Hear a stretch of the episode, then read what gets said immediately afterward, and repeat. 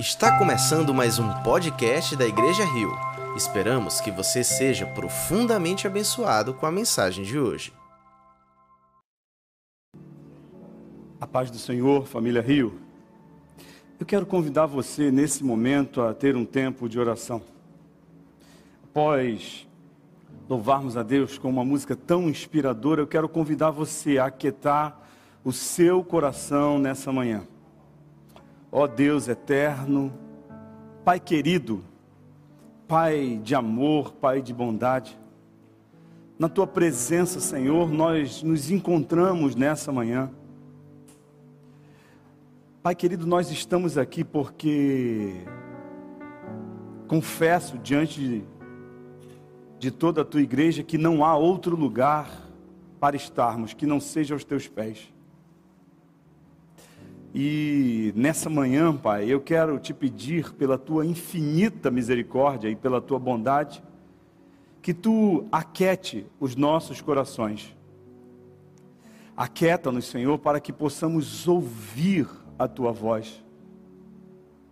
Nesse mundo tão agitado, tão turbulento, Senhor, aonde o medo e a incerteza, tomam conta das vidas, das ruas, das cidades do nosso país, eu quero te pedir que tu aquete a nossa alma. Ó Deus, eu quero te pedir pela tua misericórdia, apesar de quem eu sou, que tu me uses, Senhor, que tu fale conosco, que a tua palavra possa encontrar um terreno fértil em cada coração, principalmente no meu, Senhor que sou também pecador e falho, e que possa produzir, Senhor, frutos, frutos dignos de arrependimento, frutos de justiça, frutos de paz, que a tua palavra possa crescer e frutificar em cada um de nós, pela tua misericórdia, em nome de Jesus, eu peço nesta manhã. Amém. A paz do Senhor, família Rio. É muito bom estar aqui mais uma vez. É muito bom poder compartilhar algo que Deus tem colocado no meu coração acerca da Sua palavra. Eu quero convidar você a abrir a sua Bíblia no livro de Mateus, no Evangelho segundo escreveu Mateus, capítulo 24. Nós vamos ler do versículo 36 ao versículo 44. Se você puder, abra a sua Bíblia ou ligue o seu aplicativo. E eu quero que você preste bastante atenção na leitura desse texto, na leitura dessa mensagem. Diz assim a palavra do Senhor: Quanto ao dia e a hora, ninguém sabe, nem os anjos do céu, nem o filho, senão somente o Pai. Como foi nos dias de Noé, assim também será na vinda do filho do homem pois nos dias anteriores ao dilúvio, o povo vivia comendo e bebendo, casando-se e dando-se em casamento, até o dia em que Noé entrou na arca.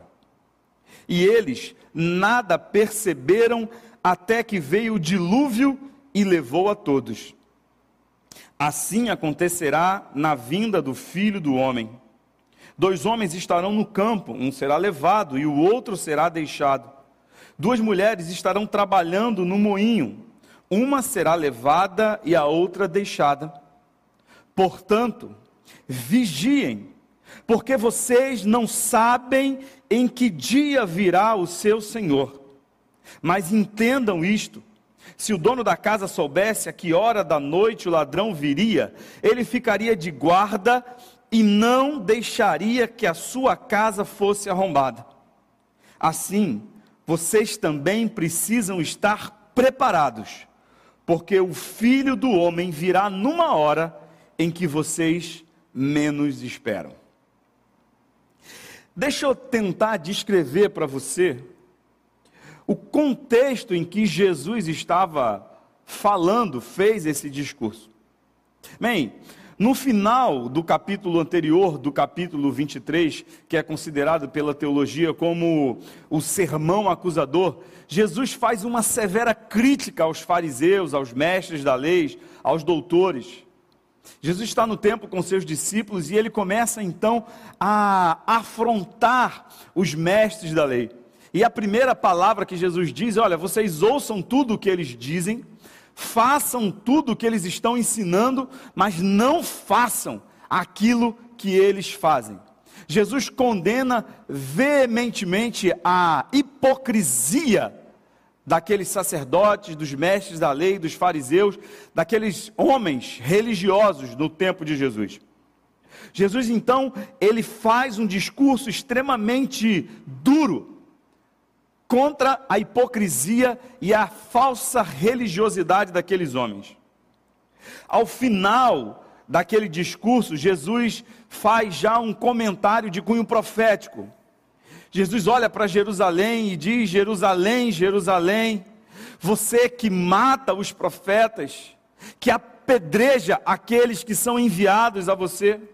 Quantas vezes eu quis reunir vocês como filhos, assim como a galinha reúne os seus pintinhos debaixo das suas asas, mas vocês não quiseram.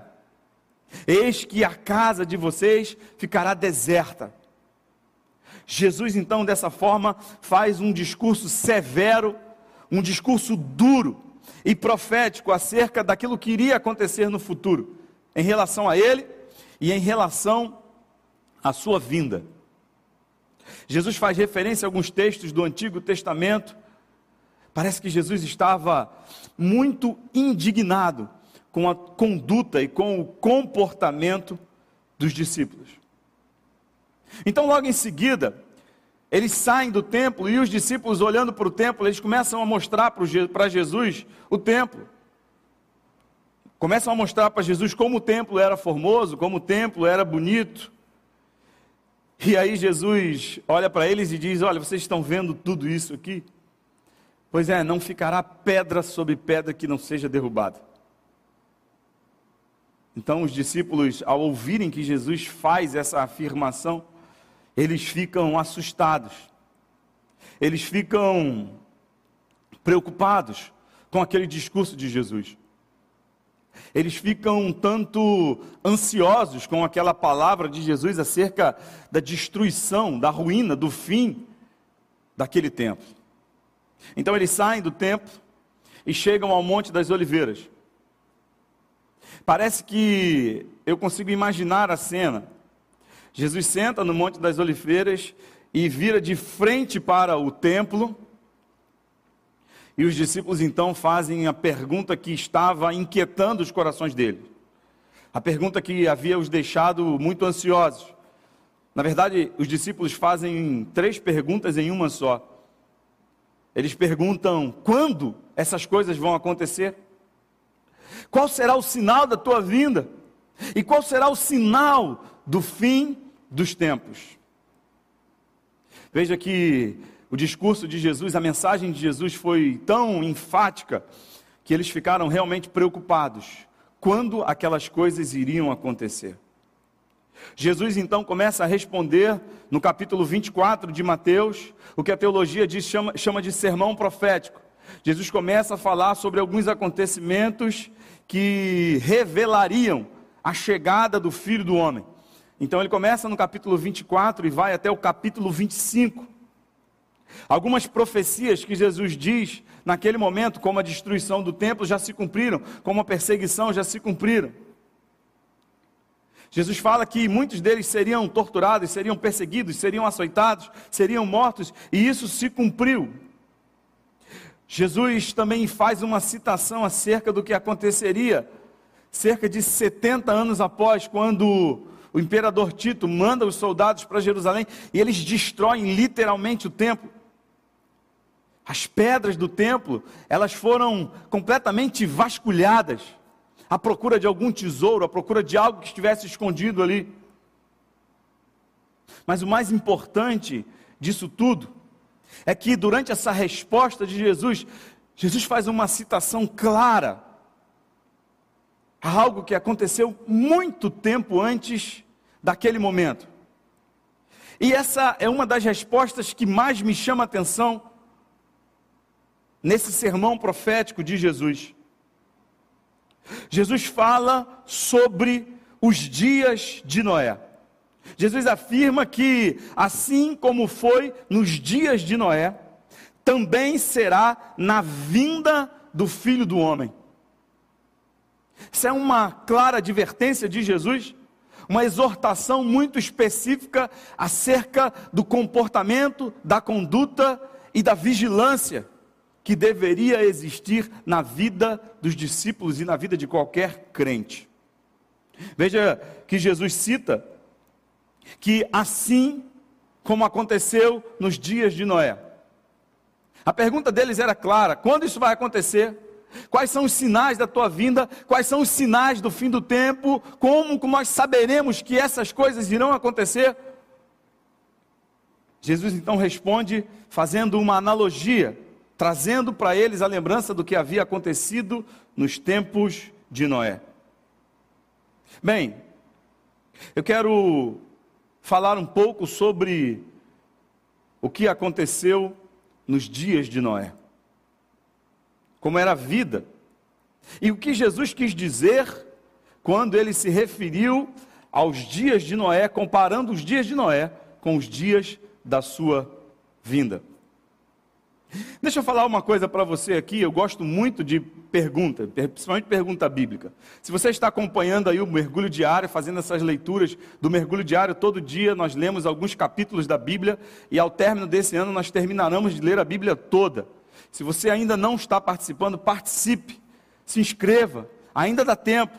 Eu sei que nós já estamos bem avançados no, no texto bíblico, mas dá tempo ainda. Se você se esforçar, você consegue.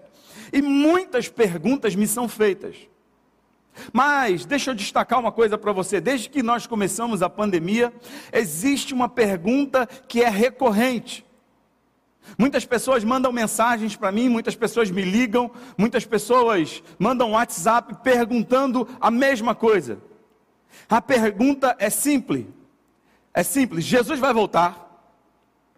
Jesus está voltando. O que falta para Jesus voltar? Quando é que Jesus vai voltar? Essas são as perguntas mais frequentes que eu recebo. Talvez a inquietação que surgiu no coração dos discípulos naquele momento em que eles ouviram um discurso duro de Jesus acerca da hipocrisia, acerca da falsa religiosidade dos fariseus, dos mestres da lei, dos sacerdotes. Talvez essa mesma inquietação que surgiu no coração daqueles homens naquele momento tenha surgido no coração de muitas pessoas nesses momentos que nós estamos vivendo. E talvez você pense assim, pô, já vai falar de pandemia de novo? Não, não vou falar de pandemia. Embora eu acho que esse momento seja muito oportuno para nós, para nós falarmos acerca da vinda de Cristo. Mas eu quero falar sobre a inquietação que existe no coração e na mente de muitas pessoas acerca da volta de Jesus. Algumas pessoas me perguntam: a pandemia é um sinal de que Jesus está voltando? Bem, Talvez essa seja a inquietação da tua alma, do teu coração, da tua mente.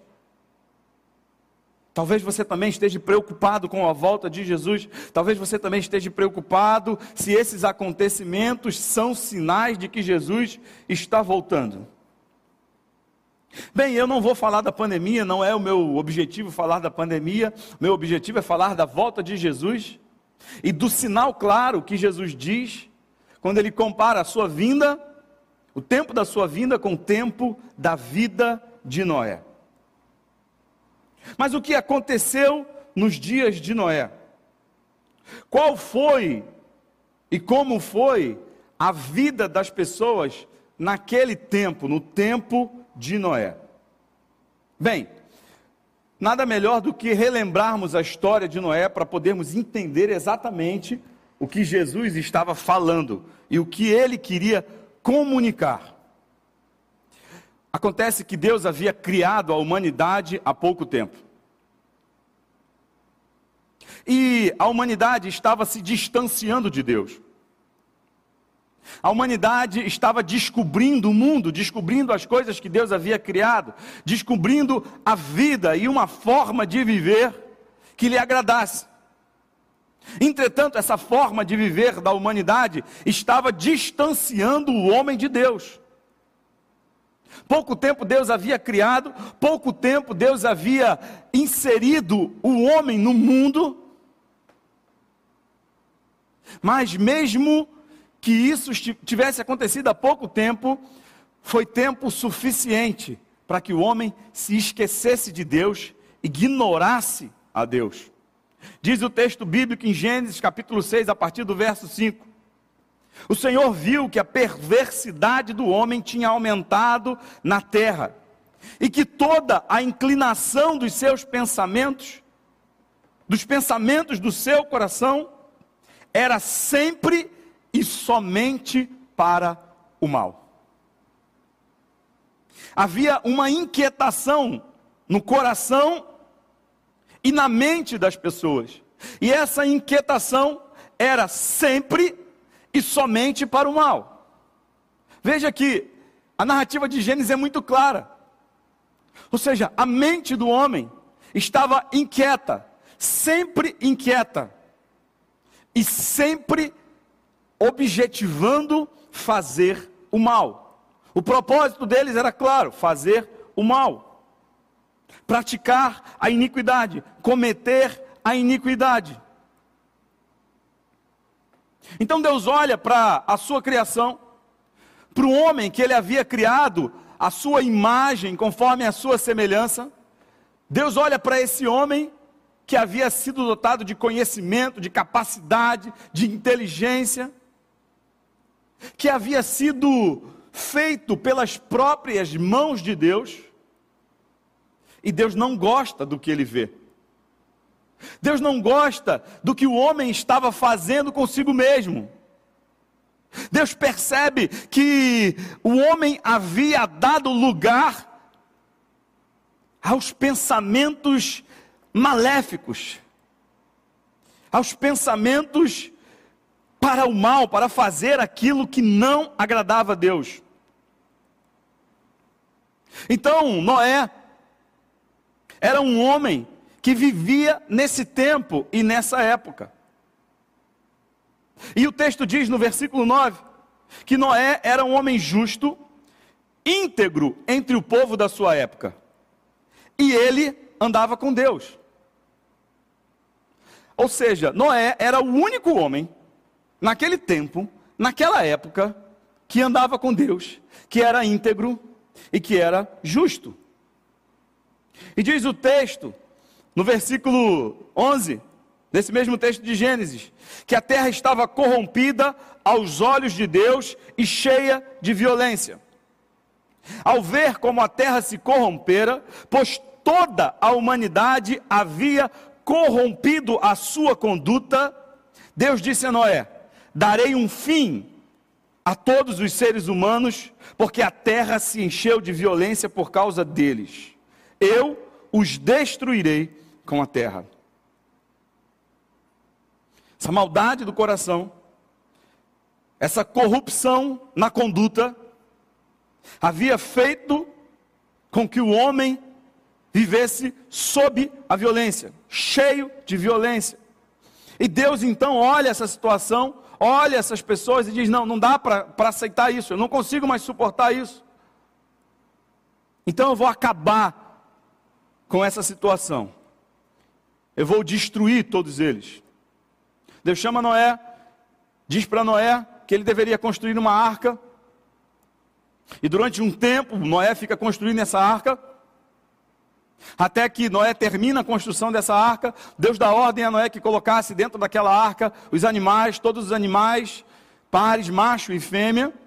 E depois que eles entram, que os animais entram, que Noé entra, Deus fecha, lacra aquela arca e chove durante 40 dias e 40 noites.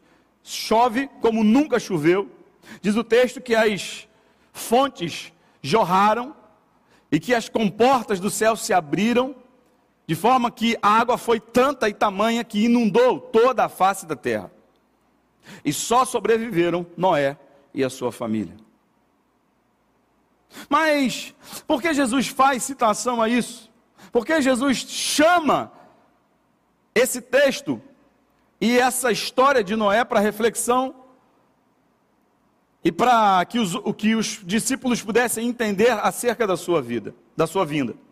Bem, primeiro que a gente precisa destacar é que a vida seguia normalmente. Jesus diz isso, pois nos dias anteriores ao dilúvio, o povo vivia comendo, bebendo, casando-se e dando-se em casamento. Gente, isso não há nada de errado. Isso é a vida comum, é o ciclo da vida: comer, beber, casar, plantar, viver, construir. É a vida normal.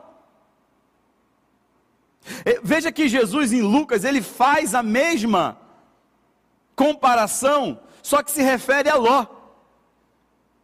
Diz que aconteceu a mesma coisa nos dias de Ló. O povo estava comendo, bebendo, comprando, vendendo, plantando e construindo. Ou seja, a vida seguia normalmente. E não há problema nisso. Nós estamos inseridos numa sociedade, e é assim que a sociedade vive: comendo, bebendo, casando-se, dando-se em casamento, construindo, vendendo, plantando, trabalhando. É nessa sociedade que Deus se revela através de nós. Até aí não há problema nenhum. O problema é quando nós vivemos tudo isso sem Deus. O problema é quando a sociedade vive naturalmente, mas deixa Deus de lado, coloca Deus fora. Quando as pessoas acreditam que são autossuficientes, que não precisam de Deus, que não dependem de Deus, que não reconhecem Deus como sendo o grande Criador, e sustentador de todas as coisas. O grande problema é quando passamos a ignorar a Deus de forma deliberada. E é exatamente isso que acontecia com aquela sociedade nos tempos de Noé. Veja que Deus procura alguém e não encontra, só acha Noé. Deus ele só percebe, só encontra um homem, apenas um homem, no meio de toda aquela população, um homem que vivia segundo os seus princípios, que acreditava em Deus. Essa rejeição desse povo deliberada afastou o homem de Deus e corrompeu a conduta dele. Nesse trecho do livro, a gente entende que Deus havia estipulado uma conduta, um padrão de conduta. Porque quando ele diz que a conduta havia se corrompido, conduta da humanidade havia se corrompido, é porque Deus havia estabelecido um padrão de conduta, um padrão de comportamento. O resultado dessa corrupção, nesse padrão de comportamento criado por Deus, é violência. Veja o que o texto diz, versículo 13, Gênesis 6, versículo 13: Porque a terra encheu-se de violência por causa deles.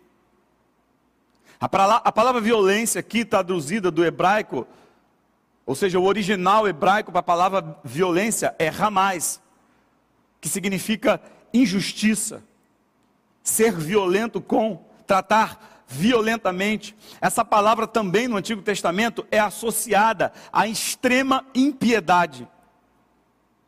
Em outras palavras, pecado. O grande problema daquela sociedade nos tempos de Noé era o pecado. E o pecado, ele é uma violência, pois afronta a dignidade de Deus. Assim como a violência afronta a dignidade da pessoa, o pecado afronta a dignidade de Deus.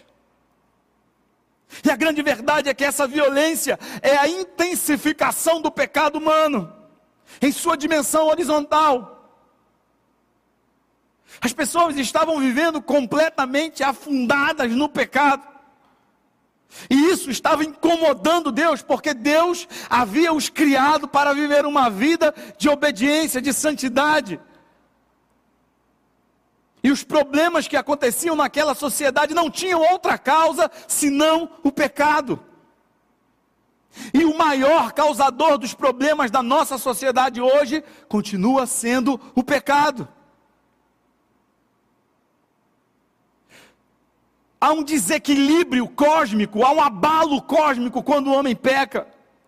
Por isso que a Bíblia diz que a, que a natureza que foi criada geme e espera ansiosamente pelo dia da sua restauração, pelo dia da sua redenção, porque ela sofre por causa do pecado. A violência é a consequência natural do afastamento de Deus e de seus princípios. Pois quando o homem se afasta de Deus, quando o homem se distancia de Deus, ele perde a única regra. Ele perde a única e verdadeira referência de integridade, de moral, de padrão, de comportamento. Ele perde a sua única lei absoluta, que é a lei de Deus. E quando o homem se distancia de Deus, ele fica refém do seu próprio coração. Nós estamos fazendo essa leitura e alguns dias atrás nós terminamos de ler o livro de Juízes. E é interessante que nos livros de Juízes nós vamos ver que o povo ele estava em profundo momento de perseguição, de servidão sobre os seus inimigos.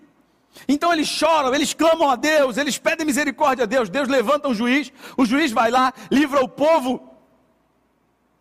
E pouco tempo depois, esse mesmo povo esquece do que Deus havia feito e se volta novamente para a idolatria, para a prostituição, para o pecado desenfreado. Deus permite mais uma vez que os inimigos então invadam a terra, dominem, subjuguem os israelitas, e aí mais uma vez eles oram, eles clamam a Deus, eles pedem a Deus misericórdia, Deus vai e envia um novo juiz e liberta o povo.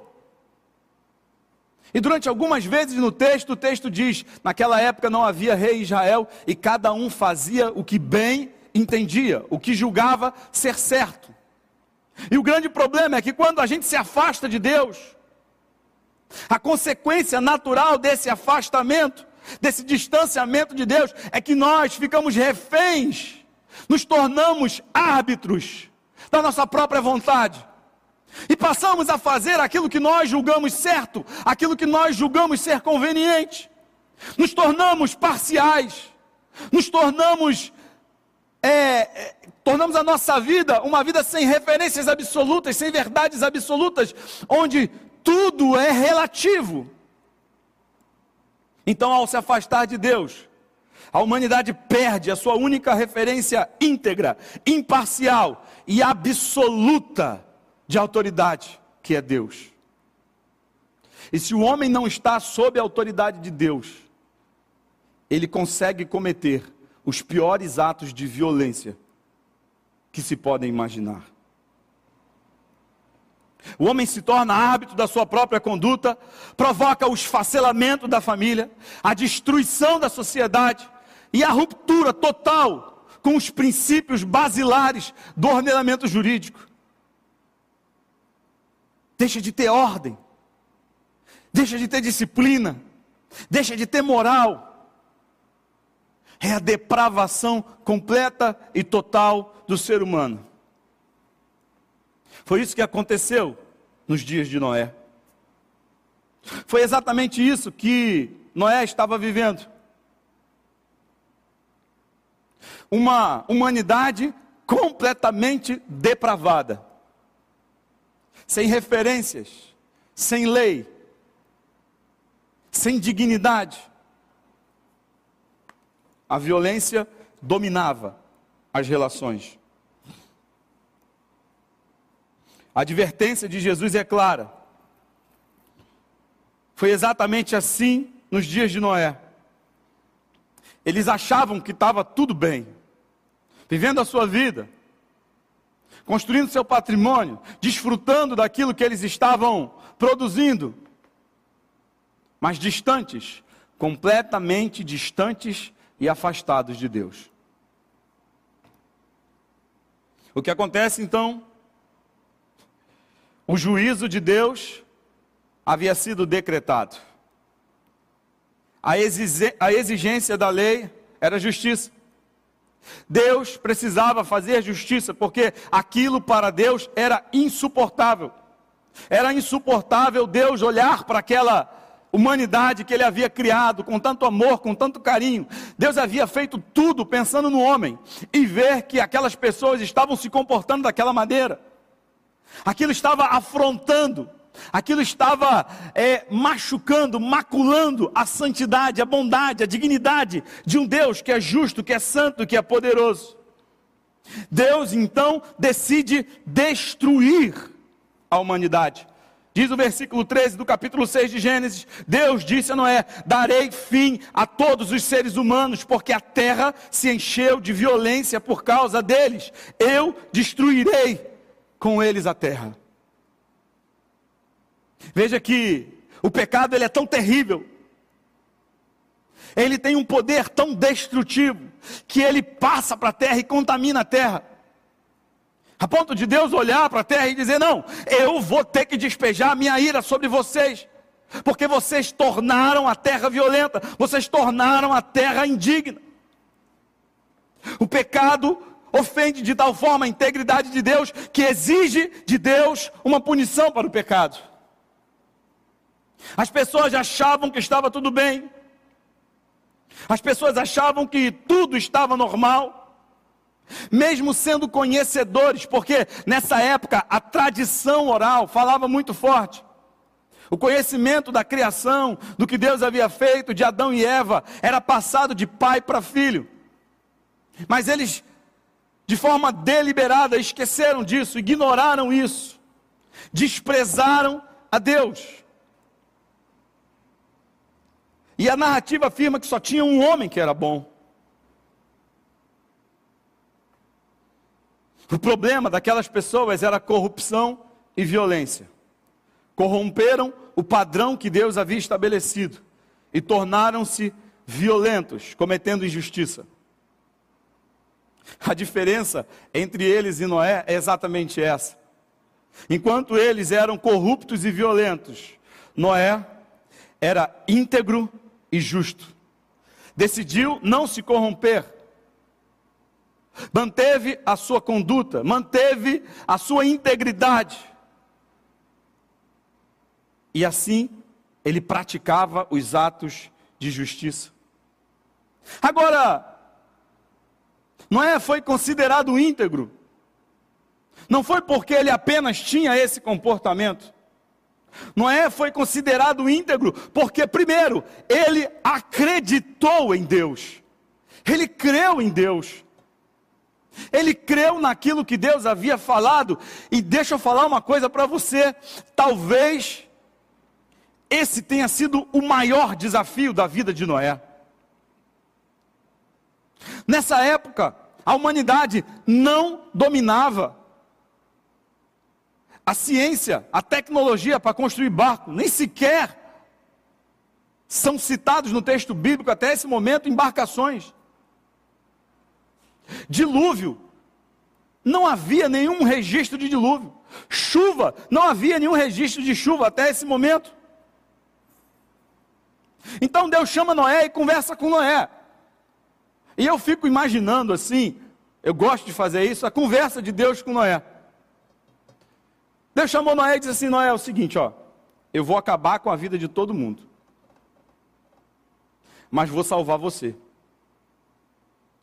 Mas para salvar você, eu preciso que você construa um barco, uma arca bem grande. E coloque nessa arca todos os animais. Gente, eu acho que esse papo de Deus com Noé, humanamente falando, é um papo de louco, é um papo de maluco.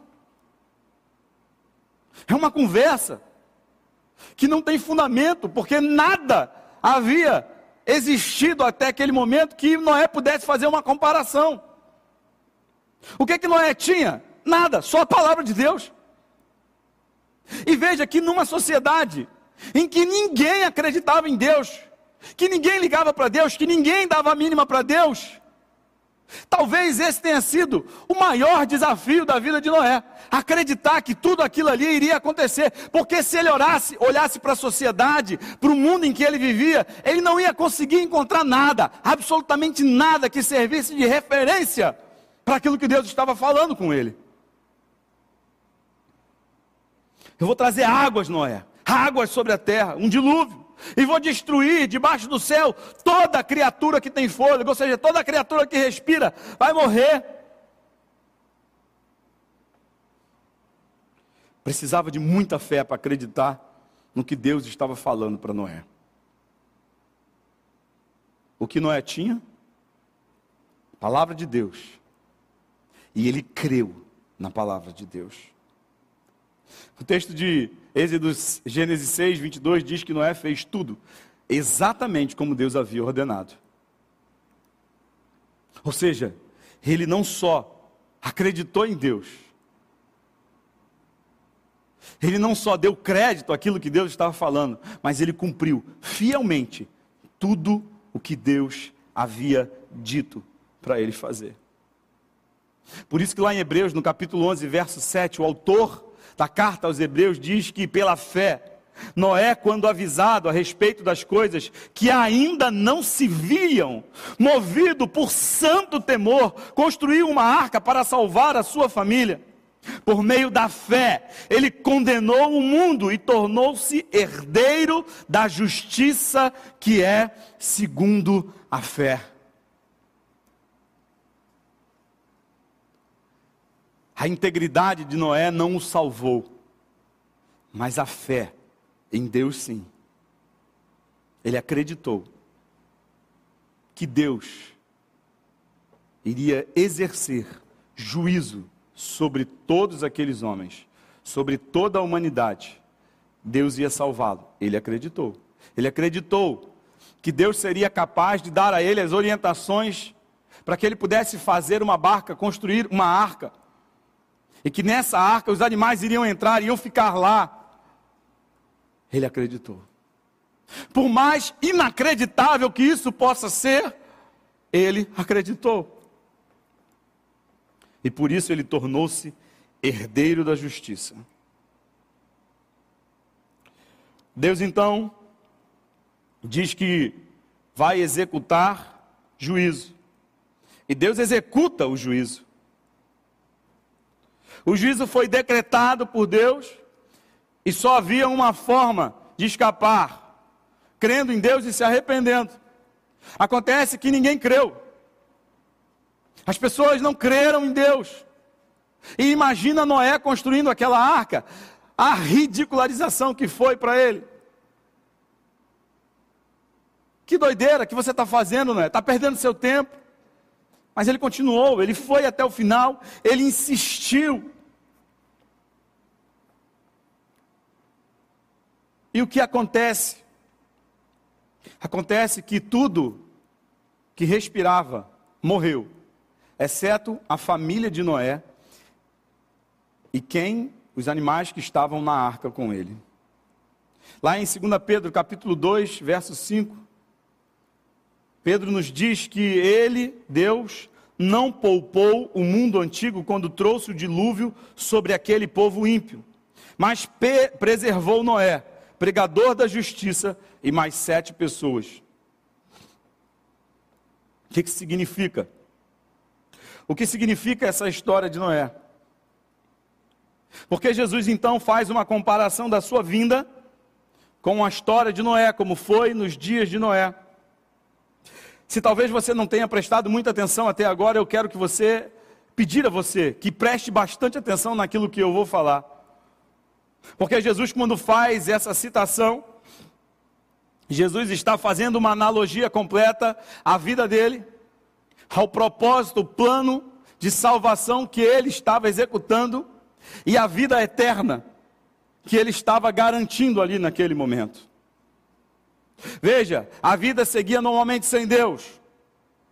Vida sem Deus é sinônimo de pecado. O problema da humanidade nos tempos de Noé é o pecado, o problema da nossa humanidade nos dias de hoje é o pecado. Existe um problema que ao homem é impossível de ser solucionado e chama-se pecado.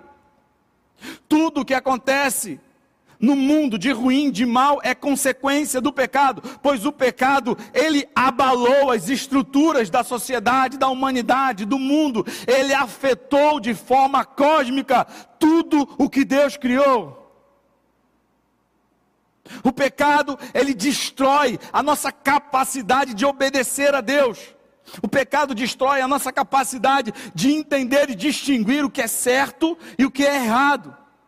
E se há um problema na sociedade, o problema não é a pandemia, o problema não são as autoridades, o problema está no pecado da humanidade. O nosso pecado é o que nos afasta de Deus. O nosso pecado é que traz consequências amargas, destrutivas, nocivas à sociedade e à nossa família. O pecado tem destruído vidas, tem ceifado vidas, tem destruído lares, tem destruído famílias inteiras. E é um problema que afeta a todos nós. Não aconteceu apenas nos dias de Noé, acontece hoje, tem acontecido desde então e acontecerá.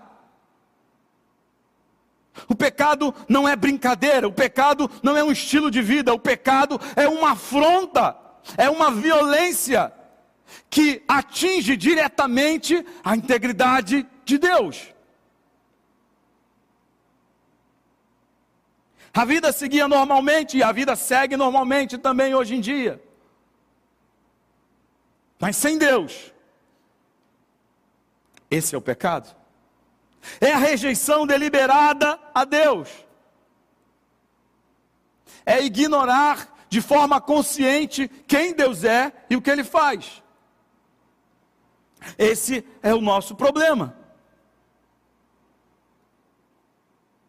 Os discípulos estavam preocupados com o dia da volta de Jesus. Os discípulos estavam preocupados com os sinais do final dos tempos. Jesus estava preocupado com o pecado da humanidade. Jesus estava preocupado com a conduta da sua igreja, daqueles que estavam ali próximos a ele. Jesus estava muito preocupado com o comportamento daquelas pessoas que estavam seguindo Jesus de perto, porque esse discurso, essa conversa, não é uma conversa que Jesus tem com a multidão, é uma conversa que Jesus tem com os doze discípulos, com aqueles que estavam ali bem próximo com aqueles que estavam andando com ele no templo, e saíram do templo, caminharam até o Monte das Oliveiras, e sentando no Monte das Oliveiras, ao redor de Jesus, eles indagam a Jesus acerca do sinal que eles teriam de que os tempos estariam chegando ao fim, de que Jesus voltaria.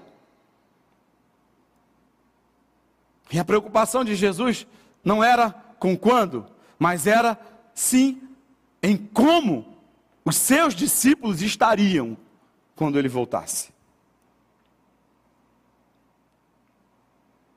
Deixa eu falar uma coisa para você e preste bastante atenção. Doença não mata crente.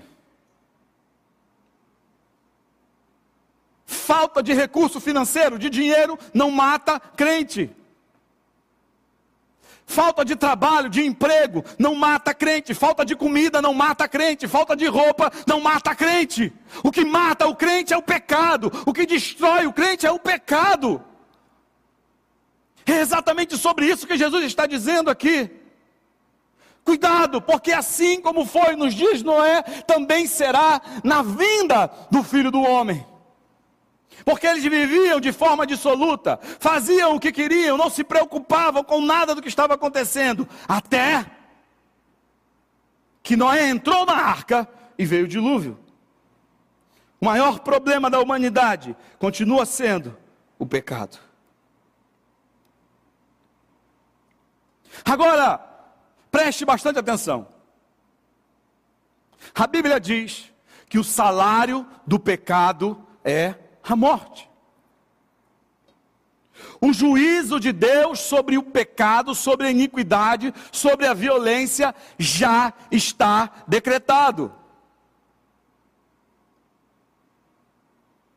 Quem crer e for batizado será salvo, quem não crer já está condenado. O juízo de Deus sobre o pecado, sobre a iniquidade, sobre a violência, sobre a imoralidade, sobre tudo de ruim que vem e advém do pecado, já está decretado. A lei exige justiça.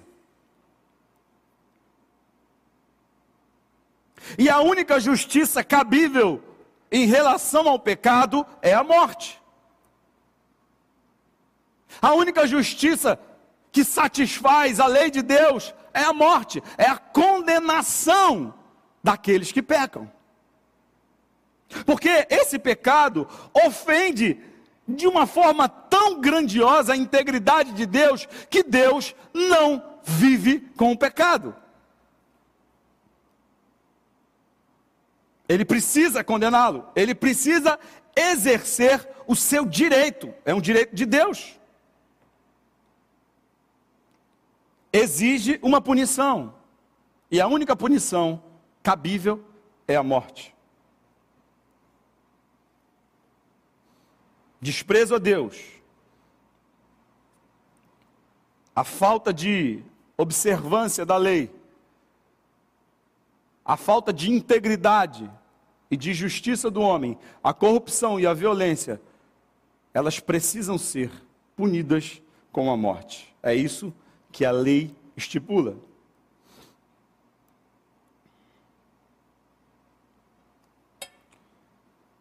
E deixa eu falar uma coisa para você. Quando Jesus faz essa comparação, ele está querendo dizer que Deus executará o seu juízo. Assim como nos dias de Noé, assim como nos dias de Ló, as pessoas estavam vivendo vivendo do jeito que queriam, vivendo do jeito que achavam certo, vivendo da forma como elas achavam melhor viver, até que veio o dilúvio. Até que desceu o fogo do céu. Até que Jesus voltou. É isso que ele quer dizer. Deus executará o juízo. Deus vai exercer o seu direito divino de derramar a ira dele sobre toda iniquidade e pecado. Ninguém pode escapar do juízo de Deus, porque todos, todos hão de comparecer diante dele e prestar contas. A diferença, assim comparando também como nos dias de Noé, é uma, apenas uma. Você crê nele, você está na arca, ou você não crê nele, está fora da arca. Só havia uma forma de escapar, crendo em Deus e se arrependendo, mas eles não se arrependeram. E somente Noé e sua família foram salvos. E Jesus traz essa comparação para a sua própria realidade. Só existe uma forma de escapar. Jesus, ele, é, a arca representava, e o que Noé fez representava a pessoa de Jesus, que salvação só existe em Jesus Cristo o problema do pecado só pode ser resolvido através do sacrifício de Jesus. E se você não crê no sacrifício de Jesus, se você não reconhece Jesus como Salvador, se você não passou por um profundo processo de transformação através do arrependimento e da fé, você será condenado. O juízo é certo, o juízo é verdadeiro todas as pessoas morreram, foram condenadas porque não creram, não acreditaram naquilo que Deus havia falado para Noé. Porque eu imagino que em algum momento alguém chegou para Noé e perguntou: Noé, o que, que você está fazendo aí? E aí Noé disse: Olha, eu estou construindo uma arca, porque Deus está muito, mas muito irado com o que vocês estão fazendo. E ele mandou eu construir uma arca, porque ele vai mandar um dilúvio para destruir, para matar todo mundo. E quem não entrar na arca, quem não se arrepender, quem não acreditar nele, vai morrer. E talvez a pessoa tenha olhado para Noé e tenha falado: Noé, conversa fiada, Noé. Papo furado. Loucura essa, que arca, que dilúvio, que chuva. E as pessoas ignoraram. Mas hoje, hoje, você tem a oportunidade de ouvir a voz de Deus falando no teu coração. Eu vou exercer juízo sobre toda a terra.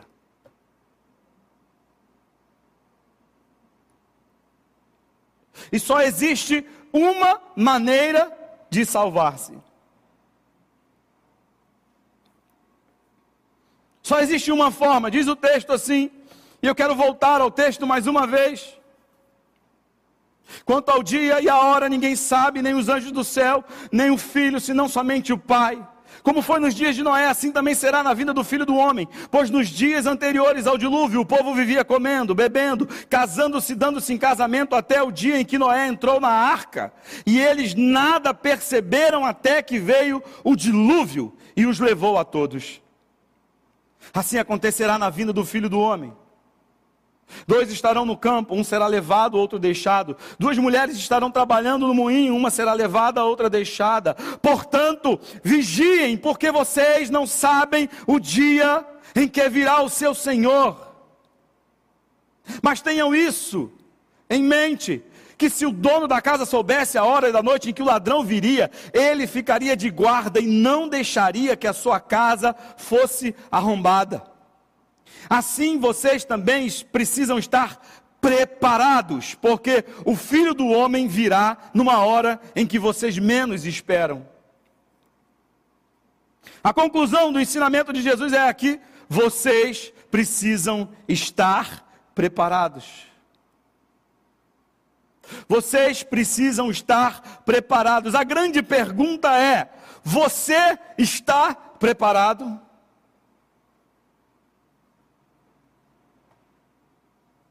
Talvez ao fazer essa pergunta para você, você faça outra pergunta: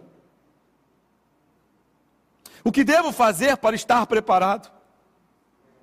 O que devo fazer para escapar do juízo? Eu pertenço à igreja, já fui batizado, faço parte de algum grupo, algum ministério, assisto a todas as programações, quando tem culto eu vou. Sou servo, trabalho. Não é sobre isso que eu estou falando. Isso é muito bom e a gente deve permanecer nessa prática, mas a questão fundamental não é essa, a questão fundamental é o que você vai fazer. Qual é a sua conduta? Qual é a sua atitude? Qual é o seu comportamento? A pergunta fundamental é: qual é a sua decisão? Você pode decidir hoje, de forma deliberada, ignorar tudo isso que foi falado, achar que isso é conversa fiada que é papo furado. E fazer como aquelas pessoas no tempo de Noé, ignoraram. Ignoraram completamente tudo aquilo que estava acontecendo. Assim como eles também ignoraram a Deus. Ou você pode fazer como Noé. Acreditar na palavra de Deus. Você pode acreditar naquilo que Deus está falando para você nessa manhã. Hebreus 11, versículo 7 diz: Pela fé, Noé, quando avisado a respeito das coisas que se não viam, movido por santo temor, construiu uma arca para salvar a sua família. Por meio da fé, ele condenou o mundo e se tornou herdeiro da justiça que é segundo a fé. O que você vai fazer? Eu quero perguntar para você: o que você vai fazer? Tá, mas esse negócio de Jesus vai voltar? Sim, Jesus vai voltar. Eu não tenho dúvida nenhuma. E assim como eu, milhares de pessoas, milhões de pessoas têm essa certeza. Mas eu não estou vendo. Noé também não viu o dilúvio. Noé, Noé também não viu a chuva. Mas ele acreditou. Vai chegar um tempo do fim? Sim, vai chegar um tempo do fim. Vai chegar um tempo em que essa era presente que nós estamos vivendo se encerrará. E nesse dia, nesse grande dia, Jesus Cristo, o Rei dos Reis e Senhor dos Senhores, voltará para reinar para todo sempre.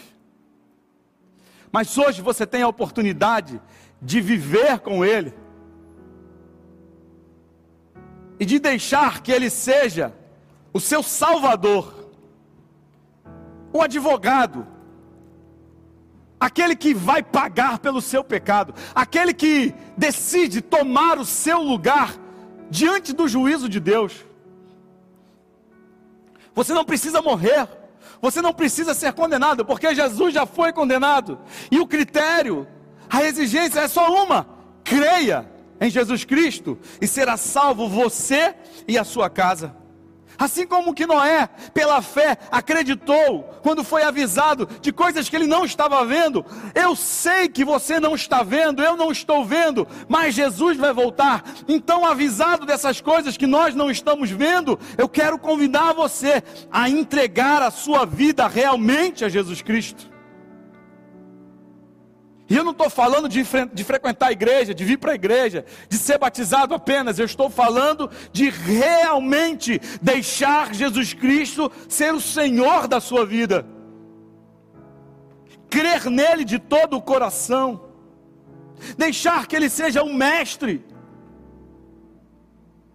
Eu estou falando de uma decisão racional de alguém que crê, que entende que não é capaz de pagar essa dívida de satisfazer a justiça de Deus, porque a justiça de Deus só pode ser satisfeita com a morte do pecador. Mas diz a Bíblia que Jesus, assim como nos dias de Noé,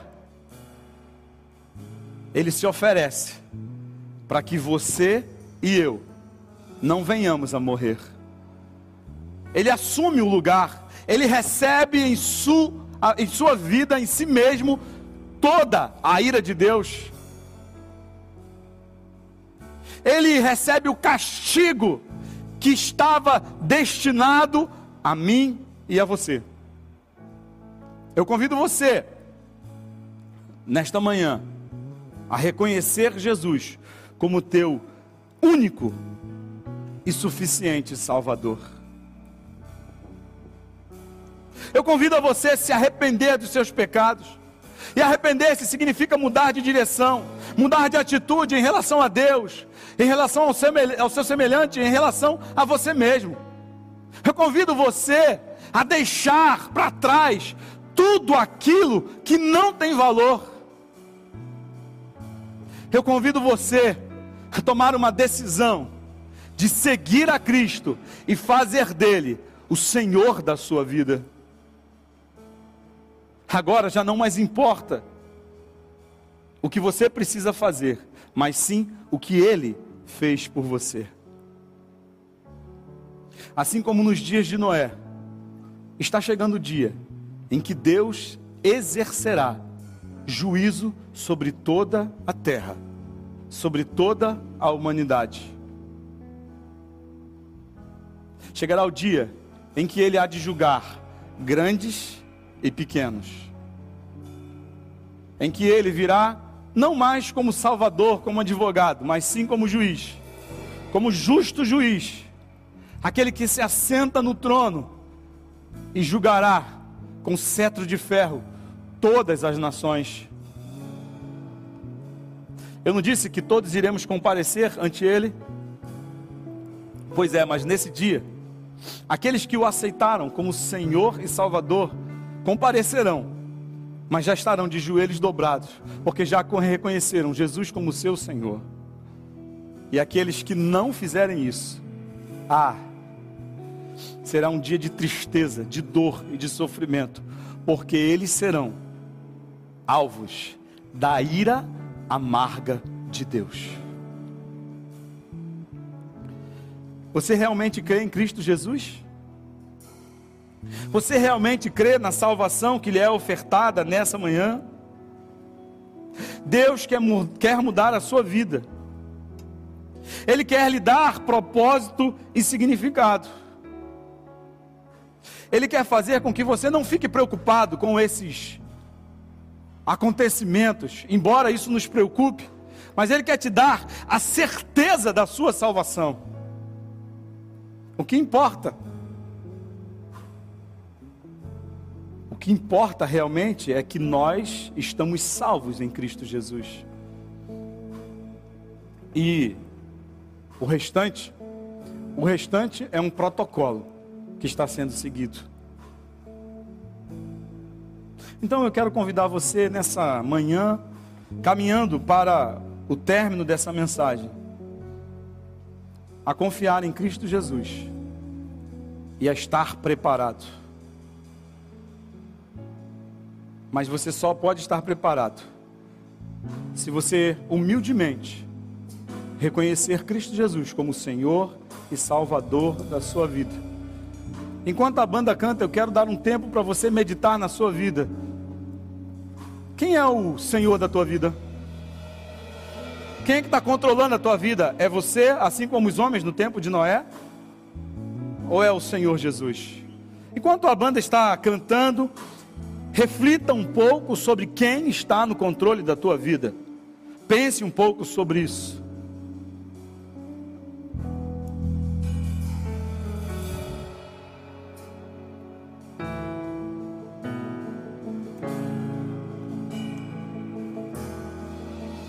Eu não vou me apegar com as coisas daqui, pois eu sei há um lugar que me espera. Estrangeiro eu sou, o meu lar é o céu meu Jesus vem buscar a sua noiva.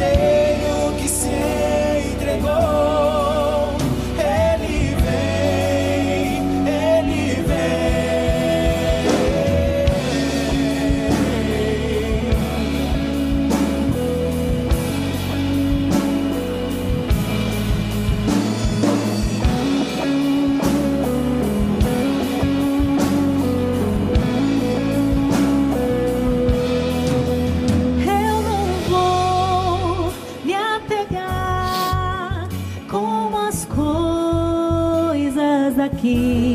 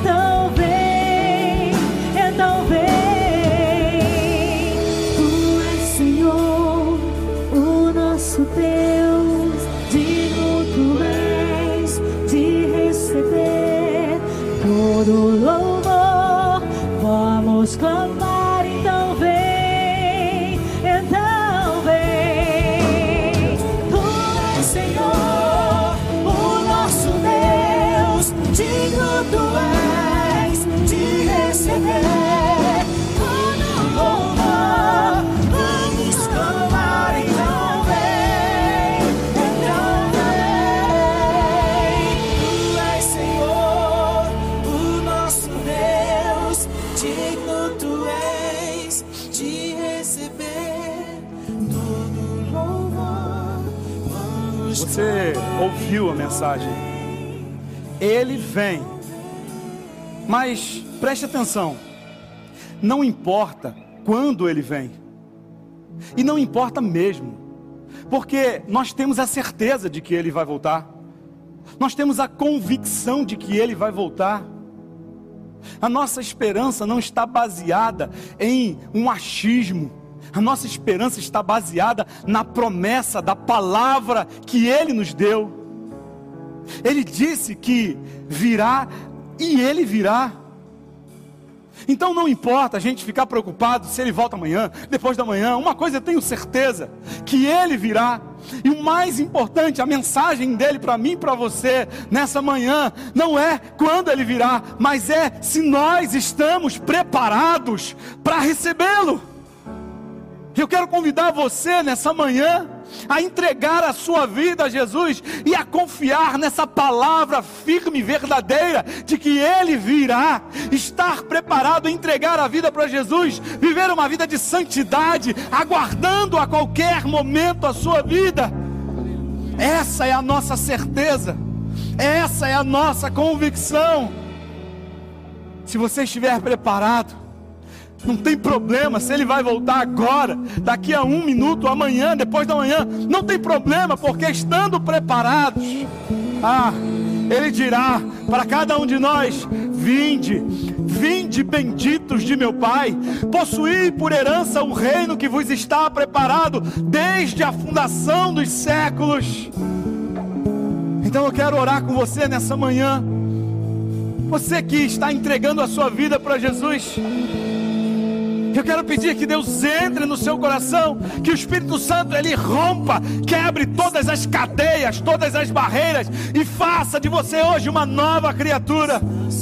Que você viva a partir de hoje como aquele que aguarda ansiosamente, de forma preparada, a vinda de Jesus Cristo. Então, feche os seus olhos nessa manhã, aí onde você está. Oh Deus, Deus Todo-Poderoso.